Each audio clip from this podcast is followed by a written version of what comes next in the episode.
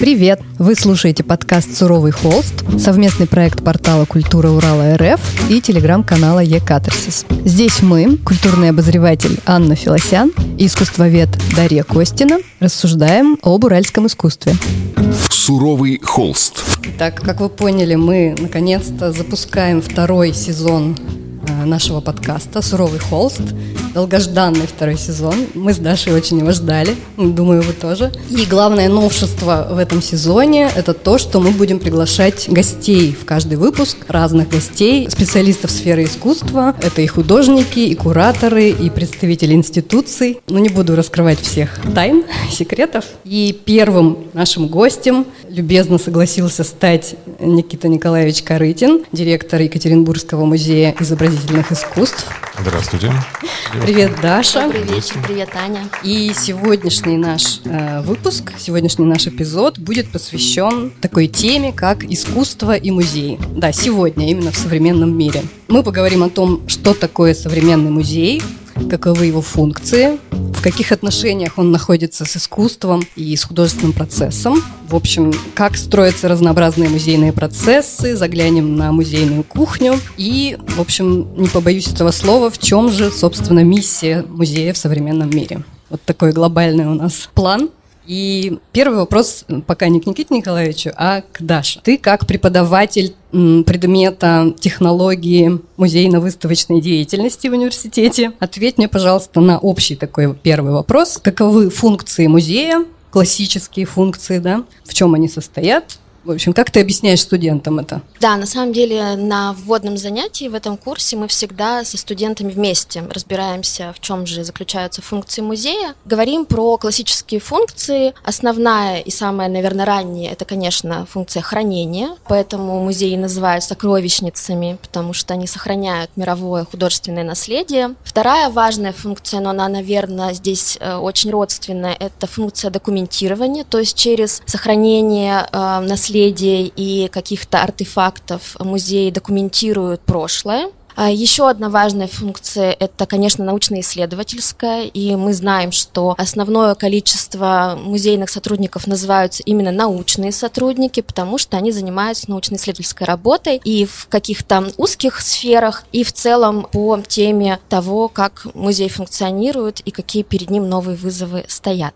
Еще одна важная функция – это просветительская, как бы, может быть, кондово это не звучало, досуговая, организация досуга для посетителей и коммуникационная или коммуникативная, то есть функция, которая обеспечивает возможность для зрителя удовлетворять свои интеллектуальные и духовные потребности, то есть потребность в коммуникации. Первый подкаст об уральском искусстве «Суровый холст».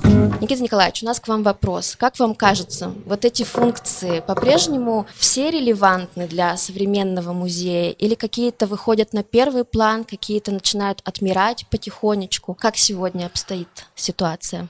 Ну, такой глобальный вопрос. Э, не знаю, к какому часу мы уложимся, э, чтобы на это все ответить. Но смотрите, давайте начнем с чего. Мы с вами, видимо, когда говорим музей, почему-то автоматически подразумеваем художественный музей.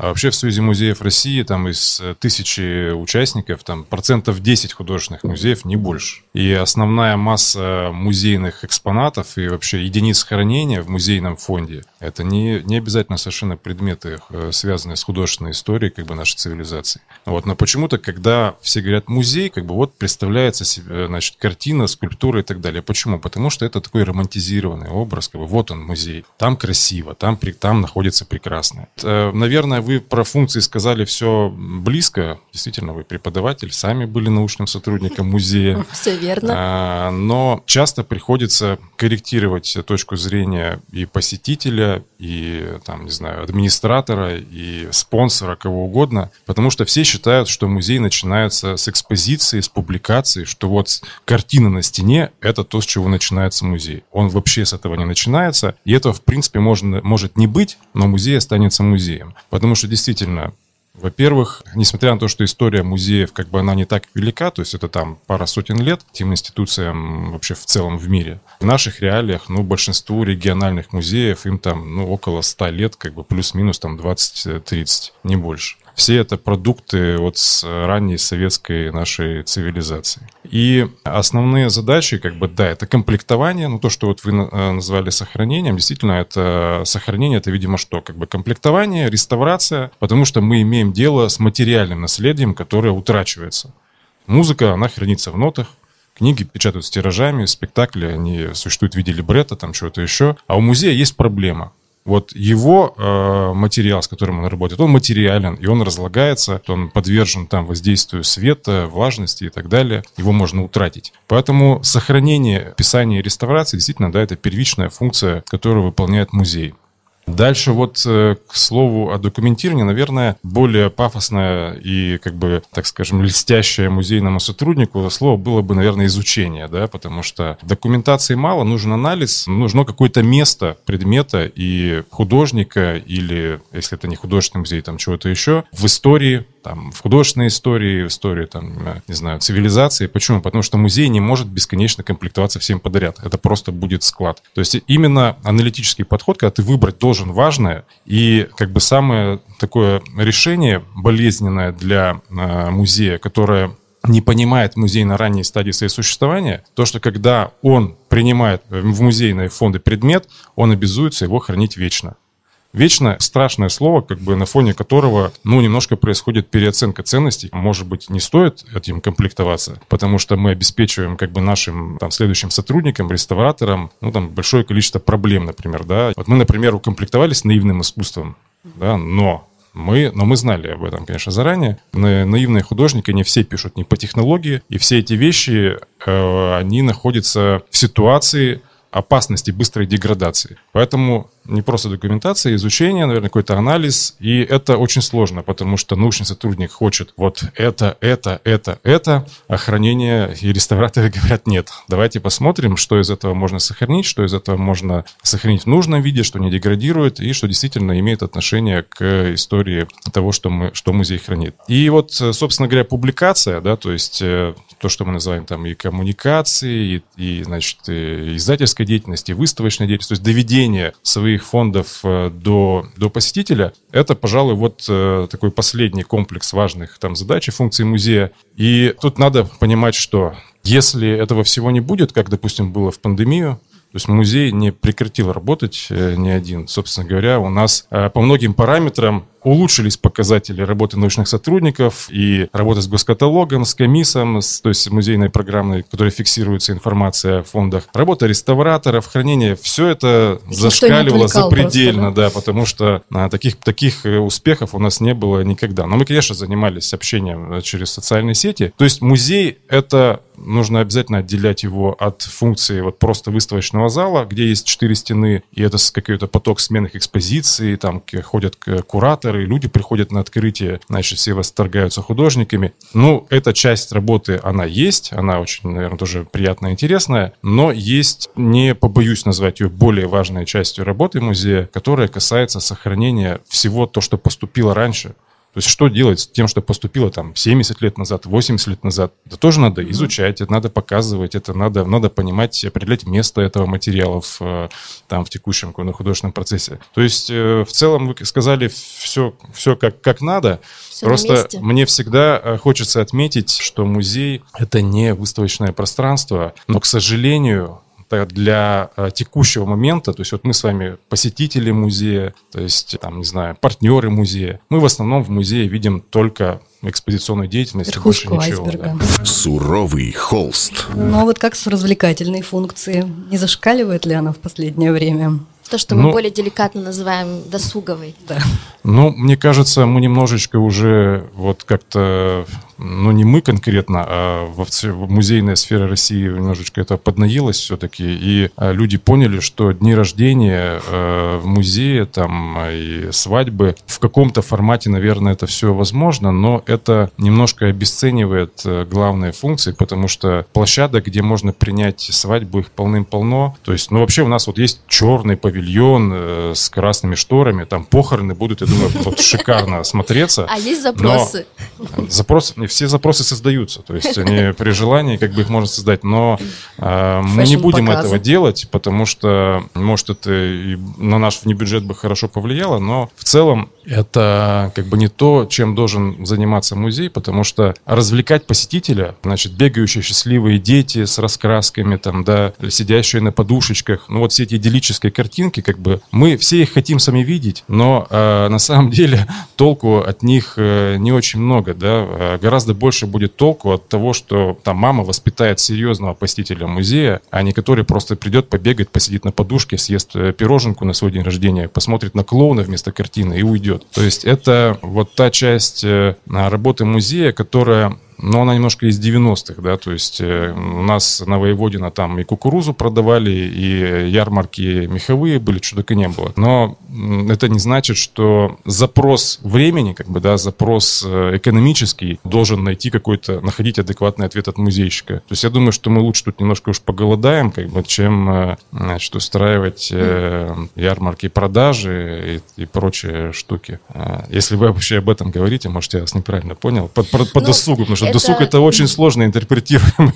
Это, конечно, радикальные формы Термин. выражения досуговой функции. Мы в том числе говорим и про событийную программу, которая ну, является очень важной в рамках любого выставочного проекта и, в принципе, в деятельности музея. Мы же не, не называем с вами досугом там лекции, там работу лектория, там какие-то события, связанные с тем, что происходит в музее, и с популяризацией того наследия, которое музей хранит. То есть мы же не об этом говорим. Мы Дос- об этом в том числе говорим, потому Ну- что для людей это форма проведения досуга.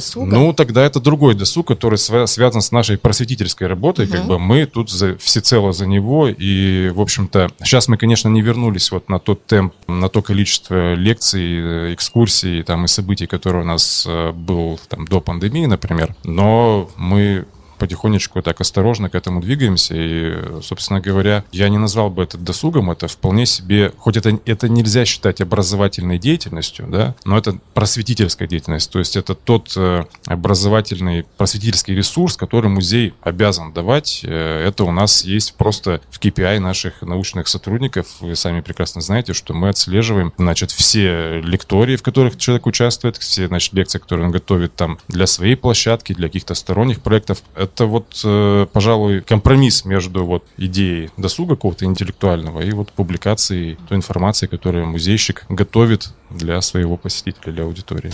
Суровый холст. Как сегодня музей решает, э, что показывать? Вообще, как составляется график, например, выставочного процесса? Кто влияет на эти решения? Все достаточно очевидно. Когда есть ресурсы, музей может себе позволить сложно составные проекты из разных коллекций, из разных регионов, там из э, какие-то сборные проекты. Когда ресурсов нет, ну, так скажем, начинается давайте работать, э, не знаю, не обижу, наверное, союз художников, э, которые здесь, давайте вот делать выставки художников, юбилей того, юбилей сего, юбилей третьего, вот у нас одни художники в, э, в музее. Здесь главная задача, которую вот видим мы, для того, чтобы музей был музеем, а не выставочным залом, важно, чтобы каждая выставка готовилась научным сотрудникам на протяжении какого-то времени и была каким-то плодом его ну, интеллектуального труда, да, то есть не просто, ой, Тут вот у нас 85 лет э, вот тому-то, давайте вот соберем-ка его все, что есть. Значит, по сусекам поскребем. Нет, то есть когда мы понимаем, что есть действительно художник, который мы хотим показать, мы собираем лучшие вещи, допустим, там из частных собраний, из музеев, и показываем лучшие, да. Ну и, конечно же, мы хотим, чтобы наши фонды, то есть наша коллекция всегда участвовала в этом процессе. Проекты, которые исключительно гастрольные, ну, это все же мы стараемся, чтобы они были больше редкостью, чем э, основой для нашего выставочного плана, потому что главная задача — это эксплуатация того, что мы и наши предшественники собрали, потому что иначе зачем, что делал там музей тогда все предыдущие там 85 лет, если мы сейчас весь год будем показывать другие коллекции. То есть здесь э, выставочный план, у нас есть выставочная комиссия, это коллегиальный орган, где каждый отдел доказывает, почему он хочет сделать ту или иную выставку. Э, Принимаем мы решение голосованием. У директора столько же голосов, сколько у других членов комиссии. Но общая позиция о том, что да, приоритеты Это работа научная там, коллектива. Ну и если администрация музея располагает средствами, конечно, мы с удовольствием э, эксплуатируем фонды других музеев. Но просто перевести что-то из Иркутска, допустим, да, это не так-то просто. Мы вот делали это или не из раз. Владивостока, с или из Владивостока, или из того же Эрмитажа. То есть мы регулярно для там каких-то своих проектов локальных, допустим, там художники уральских заводов привозили что-то из Эрмитажа, например, там чугун. И Петровский спрашивал, вам зачем чугун? У вас этого вроде чугуна э, полным-полно. Как бы. Но вот, э, тем не менее, бывают и такие проекты. То есть, когда есть возможность, это привозится. Но сейчас в условиях отсутствия ресурса, ну, соответственно, руководствуемся какими-то решениями, которые доступны нам самим. У нас есть машина, мы что-то можем собрать по мастерским, по музеям, но уже это будет не, не Владивосток, Иркутск или что-то еще. И такие проекты, конечно, сейчас они отсеиваются. Поэтому выставочный процесс, то есть надо, чтобы это была сложная работа. Потому что я наблюдаю деятельность многих музеев, и есть вот это вот э, поиск легкого пути, э, бесконечный вот э, поток выставок художников. Мне кажется, это не, это не задача музея. Вот есть выставочный зал Союза художников, Отлично. Вот есть галерея. Можно в галерее показать художника. А музей должен делать более сложные проекты. Суровый холст. А вот что касается комплектования, как строится политика комплектования, как музей решает, что собирать, что не собирать, мы немножко про это начали говорить. И закупки, есть ли они и по какому принципу э, средства распределяются? Вот за моей спиной, я так прямо чувствую мелькающие кадры, э, это, э, значит, поступление в наши фонды за прошедшие 12 месяцев. Даже так скажу, где-то с июля прошлого года, вот по текущий момент. Чтобы вы понимали цифры, это полторы тысячи предметов. Полторы тысячи предметов, которые мы для себя приняли решение хранить вечно. Из абсолютно разных источников. Там десятки, ну под сотню, наверное, разных источников. Это и мастерские художников, это и коллекционеры, это и наследники, это даже антиквары, то есть разные э, источники, которые вот стали донорами поступления в наше собрание. И здесь есть и предметы там западноевропейского искусства, живопись, э, скульптура, фарфор, и графика и современных художников, и современных зарубежных художников, и живопись. То есть в комплектовании участвуют все отделы, отделы формируют свои предложения, то есть иначе зачем им быть они должны понимать, чем они хотят укомплектоваться. Мы заранее это имеем а, в уме. Э, допустим, это а, отдел там декоративно-прикладного искусства хочет, допустим, получить э, там работы наследников вот такого-то ювелира. Вот мы получили их, ну и так далее. Плюс есть случайные события. Обращаются наследники, обращаются коллекционеры. Происходят э, неприятности в личной жизни люди умирают. И, допустим, члены семьи просто не знают, что делать э, с тем, что после них остается. Если это художник или коллекционер или там антиквар. Все эти ситуации, они у нас, весь этот комплекс ситуаций у нас за прошедший год был. И нет ни одного раздела, а, который бы не пополнился. Это причем даже и очень неформальные такие вещи, то есть э, искусство таких, так скажем, лидеров неофициальных там движений местного значения и федерального значения, масштаба, да, то есть какие-нибудь там синие носы, допустим, мы их работами тоже пополнились. И, в общем-то, пожалуй, за вот тот период, когда я работаю в музее, это был самый такой большой эпизод пополнения э, в нашем собрании. Здесь повлияло что? Повлияла очень простая вещь – наличие ресурса. Значит, вот здание, в котором мы сами работаем, оно дает определенные внебюджетные доходы для нашего музея. Деньги от билетов, они идут и на плату коммуналки, и зарплаты, и еще там чего-нибудь. Но некоторые деньги пошли и на закупки. То есть, как правило, мы закупки производим именно при условии последующих даров, чтобы это было не просто так. То есть мы всегда там, додавливаем художника или там э, его галериста, как правило, это жена, а, или кто-нибудь еще, до, до того, чтобы обязательно были и дары. Например, на ту неделю наша команда ездила в Челябинске, мы крупнейшие имена из челябинской художественной жизни в течение вот следующих полутора месяцев будем привозить э, в Екатеринбург несколько десятков предметов. Это крупногабаритная живопись, графика, объекты. Следующее нашествие мы собираемся делать в Уфу. И комплектование но оно должно быть осмысленным, потому что мы, как вы знаете, построили фондохранилище, то есть мы достаточно экипированы да, для этого музея сейчас, но у всего есть пределы,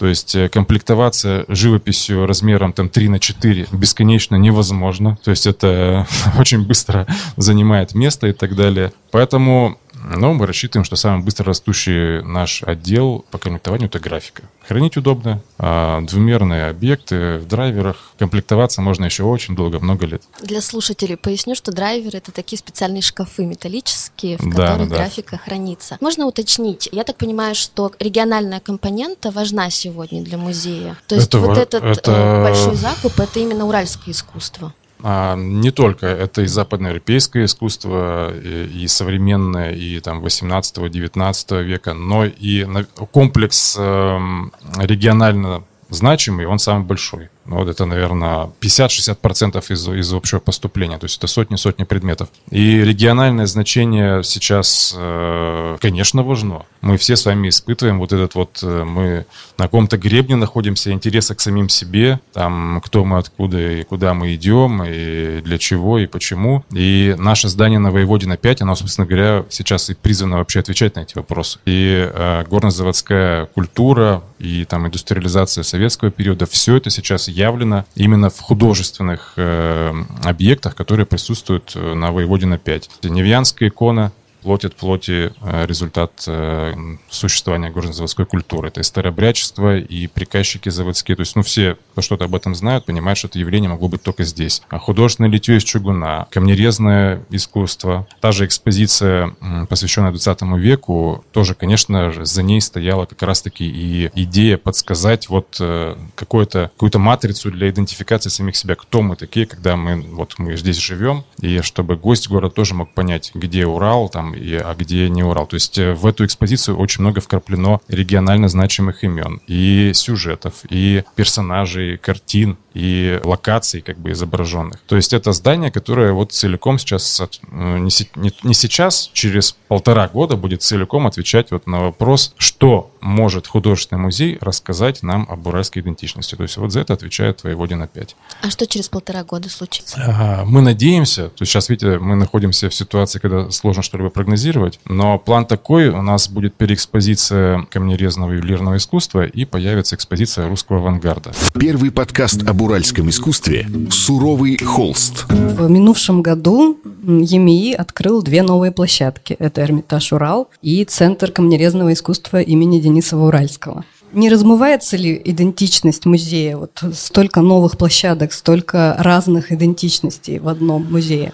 Сейчас очень сложно быть какой-то вот э, единой площадкой, где есть э, стены, потолок, и все, значит, на, на разных этажах э, показано. К этому все привыкли в Европе, но в реалиях регионального центра в России, мы все понимаем, что это невозможно. Нет ни одного такого музея, который развивал бы свою инфраструктуру таким образом, что построил все в одном месте и все туда сложил. Нет таких музеев. В основном это разные здания, тем более, что мы понимаем, что это здания, все там памятники, объекты культурного наследия. Значит, э, дом помещика, дом купца, дворец там такой-то, дворец секой-то. То есть музей развивается сейчас инфраструктурно только так. Поэтому нет, никакого размытия нет. Более того, вы видите, насколько мы четко ограничили коллекции, которые могут быть вообще предъявлены в том или ином здании. В этом здании находится не просто случайный набор предметов, Везде есть второй нарратив. То есть просто рассказать историю как бы художественного процесса какого-то, да, сейчас в музее мало.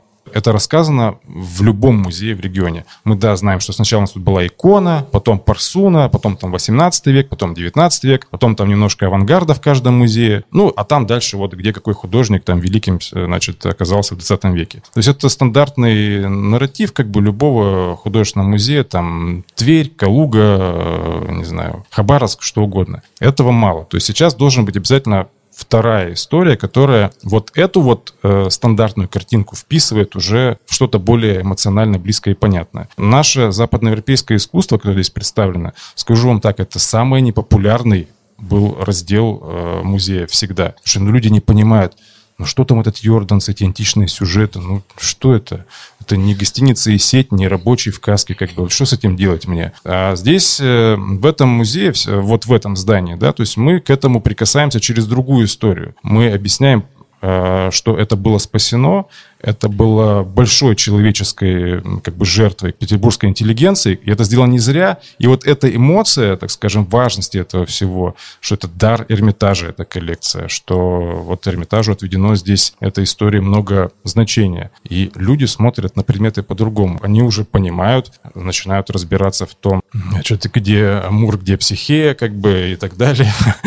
из них кто. И то есть люди э, по-другому воспринимают вещи, когда появляется вот этот вот второй нарратив. То же самое с Воеводина 5. То есть просто последовательность э, от иконы к 20 веку, ну, это мало это показать. То есть нужно показать вот именно вот как мы сейчас только что говорили, то есть для нас это было решение региональной значимости, чтобы было понятно, а где здесь Урал, да, что формирует нас. Центр истории камнерезного дела, ну, этого никогда не будет мало. у, нас, у нас есть с вами пять площадок, которые очень нишево, локально и, скажу страшное слово, как бы немножечко зашорено, да, каждый показывает свое. Где-то это минералогическая коллекция, там, где-то это чисто художественное изделие, но у нас не было площадки, и мы, несмотря на наши маленькие размеры, как бы считаем себя очень важными. Почему? Потому что мы рассказываем именно очень важный абстракт, резюме, как бы главное, того, что происходило в истории обработки камня на Урале. Что такое Екатеринбургская гранильная фабрика, что такое уральские самоцветы,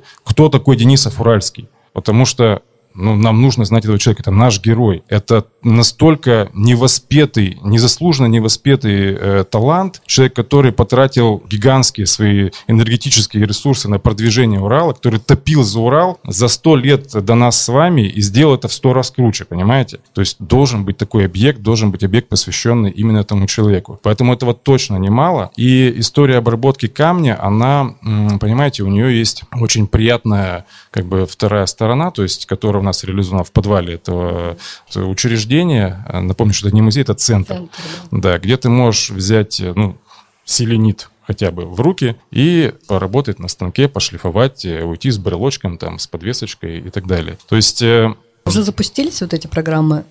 Все запустилось. Но э, в связи с как бы непростыми обстоятельствами, в которых мы открылись, и пандемия, и QR-коды, и что, что только нас не, не настигало, э, похвастаться высокой посещаемостью мы не можем, скажу честно, э, как есть. Но рассчитываем, что когда-то мы это преодолеем. Поэтому я с вами, вот, как это сказать, решительно не соглашусь Музей здесь не э, размывает свою идентичность, он скорее э, свои множественные сущности вот как бы более отчетливо оформляет, да, то есть э, чем должен заниматься музей на разных площадках, это более просто понятно вот явлено в этих разных зданиях. А планируется ли филиал э, Музей современного искусства? Смотрите, вот э, мы сейчас с вами могли бы встать и пройти в соседнее здание Малышева 36, где находится наш э, выставочный зал, самый большой выставочный зал в нашем городе, где сейчас идет ремонт. Это пространство будет называться большой выставочный зал э, музея ИЗО. Вход в него, как вы все понимаете, через Эрмитаж Урал со второго этажа. Там есть такие двери, они всегда закрыты, но когда-то не откроются. И как раз-таки это будет пространство, в котором хватит места для как бы любых фантазий. 700 метров можно будет заполнять вашими любимыми художниками, современными художниками и прочими. Более того, отдел, научный отдел современного искусства, он будет сидеть там, в том помещении. А вот такое название «Большой выставочный зал» не слишком ли скучно для зала для экспериментов? Может быть, что-нибудь Ой, по ну вы прямо, вот прямо вот э, все нужно вам, чтобы было э, вот идеально. Не скучно, нормально, потому что э, вот Бог знает, что там может пройти. А может быть, мы когда-то, э, ну не 300-летие будет Екатеринбурга, а 400-летие Екатеринбурга, наконец у нас будут деньги, и мы привезем какой-нибудь не выставку не на 300 метров эрмитажную, там, а на все 700 метров, как в Казани. То есть э, зал должен быть все равно универсальным, но он будет решен, так скажем, визуально в том, как привык современный художник. Это темный низ, белые стены, серый потолок. Не так, как здесь. И температура вот осветительных приборов будет 4000, то есть что более э, как раз приветствуется для экспозиции современного искусства. А То есть дневной свет. Ну, приближенный максимально да. к белому дневному. Белый куб. Более жесткий цвет, скажем так, более жесткий цвет. Суровый холст. Про роль личности, роль личности директора, в частности. Ага. Ну-ка а, я хочу... водички выпью. хочу вспомнить э, замечательную выставку, которая в 2018 году была в музее ИЗО. Это владелица «Красного коня» Дар Казимира Басевич. И вот вы рассказывали вот эту историю, она просто очень трогает душу о том, как ее племянница, да, внучатая, внучатая Рена Лотарева пришла к вам в кабинет, постучалась такая бабушка, старушка, и рассказала вот об этой э, совершенно невероятной коллекции, которую передала Казимира Басевич, и которую она, в свою очередь, передает в музей ИЗО и в Третьяковку. Без вашего, ну, такого деятельного участия и желания показать эту коллекцию, состоялась бы эта выставка или нет. Ну, смотрите, здесь э, это разная история. То есть человек попросил организовать передачу произведений из своего собрания в Третьяковскую галерею. Угу.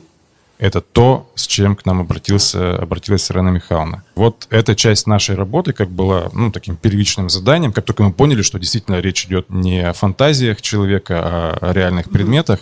То есть мы это организовали, это была большая, сложная работа, потому что Третьяковка тоже не понимала, она думала, что это какой-то розыгрыш или что-то еще. А затем, когда мы вот в процессе этой работы друг друга узнали ближе, и мы уже просто многим там помогали Ирине Михайловне, там, заботились о ней, то у нее возникло свое желание что-то передать нам в процессе как раз подготовки этого дара. Когда это стало уже вот очевидно, что мы тоже станем благополучателями во всем этом процессе, естественно, родилась выставка, идея, как бы, то есть, чем мы можем вообще отблагодарить этого человека, да, то есть это собрать те вещи. То есть это не просто выставка того, что передала Ирина Михайловна, а это выставка того, что Казимира э, Басевич э, передала в свое время Третьяковке в 60-е, в 70-е. А это ну, как мы понимаем, там, в, от окупания красного коня, там, и включая многие там крупные известные предметы, это гораздо сложнее, потому что тот же, тот же окупание красного коня Петр Водкин просто расписан его график выставочный был. Он там из Ватикана приехал к нам, потом сразу куда-то еще должен поехать.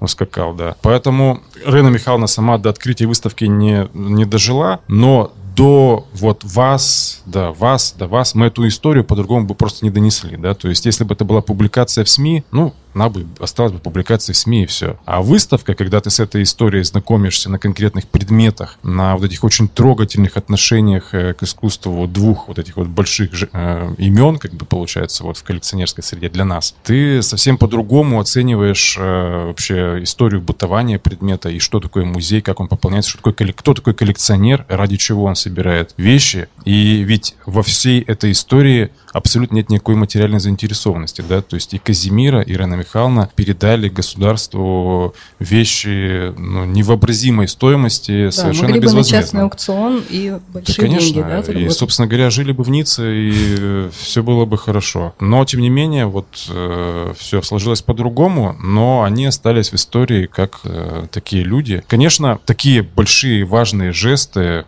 там, это, конечно, если вы говорите о роли личности, то есть это э, личности должны друг друга как-то находить, ценить, что ли, как-то беречь друг друга, потому что все это имеет э, множество разных сложных операций, потому что для кого-то показалось, что музей хочет отобрать у Рыны Михайловны сначала одно, потом другое, потом квартиру, потом еще что-то. Понимаете, в итоге мы и в больнице э, с ней сидели, и что только мы не делали, но это все была другая интерпретация, да, то есть, что там, не знаю, директор хочет там квартиру бабушки отобрать. Примерно так. Когда еще стало известно, что я общаюсь с Ройзманом, ну, все, как бы там понятно. Значит, э, бабушкам, значит, тут все, ничего не сохранить. Но на самом деле, то есть вот среди этого всего нужно оставаться человеком, каким-то образом эти жесты оценивать. Конечно, это выставка, но наш вот наш такой вот, э, наша дань уважения вообще собирательству, коллекционированию, такому осознанному, да, хранению и передаче предметов в музей. Ни у одного коллекционера нет другой э, перспективы. Это все сейчас понимают. Люди, которые, э, значит, сформировали коллекции в 90-е, которым сейчас там 70 там, и так далее, мы с ними общаемся, я понимаю, у них нет другого пути. Там, что будет с частным собранием, когда человек, э, значит, будет призван на тот свет? Оно будет распылено наследниками. И весь тот труд, потому что труд по вот собиранию коллекции, он стоит гораздо больше, чем сама коллекция. То есть цельность какая-то, вот система. То есть система не равна э, как бы ее составляющим. Да? То есть когда вот это собрано в одном месте, это имеет значимость куда большую, чем просто разрозненные предметы. И мы наблюдаем множество людей, которые понимают, что я говорю это за них, но у них мелькает эта мысль, что что будет с коллекцией, если я вот завтра у меня будет там инсульт. а будет то, что все окажется на рынке. И хочет ли такого пути коллекционер? Нет, не хочет. И поэтому путь передачи в музей — это даже включая очень-очень крупных коллекционеров. да, думаю, что это самый правильный путь. Суровый холст. Никита Николаевич, а вот роль э, зрителя в том, как музей работает, как он себя мыслит, Минимально. как он себя подает. Я так и думала. А, нет, конечно, мы думаем о зрителе, о посетителе. Ну и, собственно говоря, вот это здание, то есть когда возник вопрос реконструкции, вот у нас есть здание на Вайнера 11. Памятник архитектуры, объект культурного наследия, где ничего нельзя сделать. Если можно сделать туалет, то он будет вот такого размера. Если можно сделать э, лестницу, то она будет вот такой ширины. Как бы. То есть э, сделать нельзя ничего. То есть, собственно говоря, поэтому и было принято это решение, что вся посетительская инфраструктура просто для того, чтобы она существовала нормально, она выносится за пределы здания. То есть мы во дворе построили гардероб, туалет, э, лифт там и все прочее для того, чтобы посетитель мог Э, то есть это очень важно э, оценить то, что человек пришел в музей. То есть это не должно быть инстанцией как бы такого тихого запугивания, да, когда там бабушки, значит, смотрители, значит, все там, ну-ка тихо-тихо, тут не бегай, не, не трогай, и того не делай, и всего не делай. То есть все это можно поделать, вот кирпичная стена, как бы визуальный как бы барьер. То есть здесь экспозиции, ну уж не, не бегай, пожалуйста, здесь. А там ты можешь говорить по телефону, можешь кофе выпить, сходить там в, в туалет, посидеть просто, побалдеть. И посетитель в этом плане, конечно, мы ценим его присутствие, если вы э, об этом меня спрашиваете. Э, конечно, это очень э, важный элемент существования музея. И ну, у нас много мыслей и идей по как бы приведению Воеводина 5 в тот вид, когда посетителю будет там чуть более комфортно. Просто у нас нет пока на это ресурсов. А, но вот, вот эта конкретная реконструкция, как бы здание, где мы сами находимся, она, в общем-то, и говорит о том, что да, мы, мы уважаем посетителя так же, как э, ну, и там, театры и другие инстанции. То есть э, мы не считаем, что вот раз тут у нас сидят экспонаты, то все остальные тут как бы тут хоть есть вы или нет, как бы нам не важно. Значит, если вы спрашиваете о том, э, какова роль аудитории как бы в повестке, ну, это мы обсуждали в самом начале.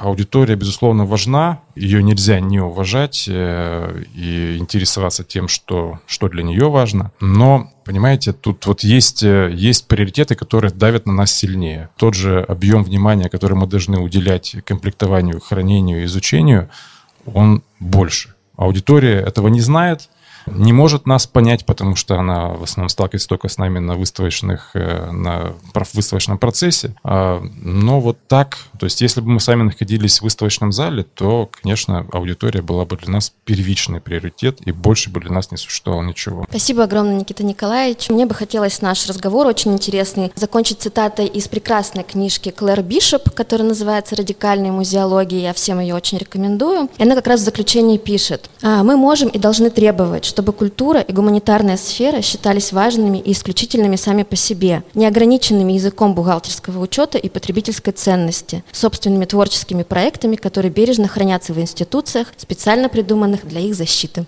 Хорошая книжка, кстати. Это был подкаст «Суровый холст». Слушайте нас на всех платформах. Яндекс, Apple и Google подкастах, подкастах ВКонтакте, а также на главной странице портала «Культура Урала РФ». Оставляйте свои комментарии и встретимся уже через неделю. «Суровый холст».